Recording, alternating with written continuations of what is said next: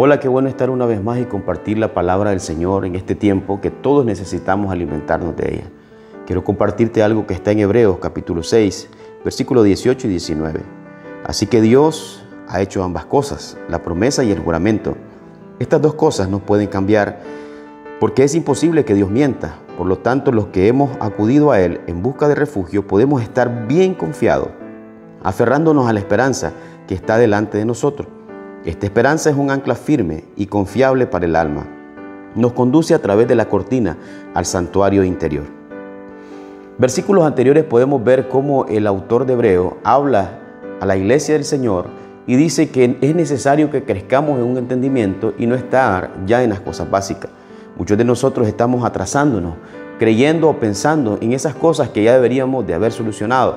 Y lo que Dios está pidiendo es que crezcamos en un entendimiento. ¿En un entendimiento de qué? De saber cuál es su voluntad para este tiempo en cada uno de nosotros. Porque a veces tenemos el sentimiento de que todos debemos de estar en algo cuando Dios te está pidiendo algo de manera personal. Y empezar a hacer aquello que de manera personal Dios te encargó como hijo. Y ahora como iglesia también necesitamos entendernos como cuerpo y actuar en este tiempo y asumir la responsabilidad que Dios está esperando que asumamos como su iglesia. Pero también es importante entender que los que hemos creído en Jesús debemos de estar confiados. Dice la palabra que Él juró y Él hizo una promesa y está hablando de Abraham. Pero eso también es para nosotros. Dios ha prometido y Dios ha jurado. Y aquello que Dios ha prometido y ha jurado para tu vida y para mi vida, debemos de creer de que lo va a cumplir. Es imposible, dice la palabra, que Dios mienta.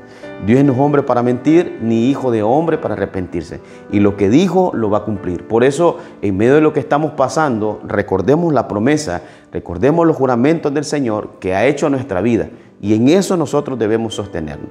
Y con esto también quiero cerrar hablando del último punto que quiero establecer en este tiempo. Y es que la promesa es como un ancla, dice la palabra. Esa ancla es la que nos sostiene. ¿Cuál es la función del ancla en un barco? Es sostenernos en medio de un océano. Un barco se sostiene a través del ancla en medio del océano. Y nosotros debemos de tener el ancla puesta en la roca inconmovible. Ahora, en medio del mar hay tormentas y todos nosotros, de cierta manera, pasamos diversas tormentas. A veces son grandes y dejan grandes devastaciones y a veces son pequeñas y no causan mucho daño, pero otras pareciera que son interminables y otras pasan muy rápido. Pero sea como sea, nosotros debemos de anclarnos en la roca que es Jesús y no dudar del Padre que ha prometido y ha jurado que estaría con nosotros en medio de todo lo que estamos pasando. Que este tiempo usted y yo podamos aferrarnos a la palabra y que esa ancla esté en nuestro corazón clara y precisa para aquello que nosotros estemos necesitando. Que Dios te bendiga en este tiempo y que Jesús se te revele cada día más y que puedas conocerlo en esa promesa, en ese juramento, pero sobre todo en el amor y la fidelidad que hay en Él. Que Dios te bendiga.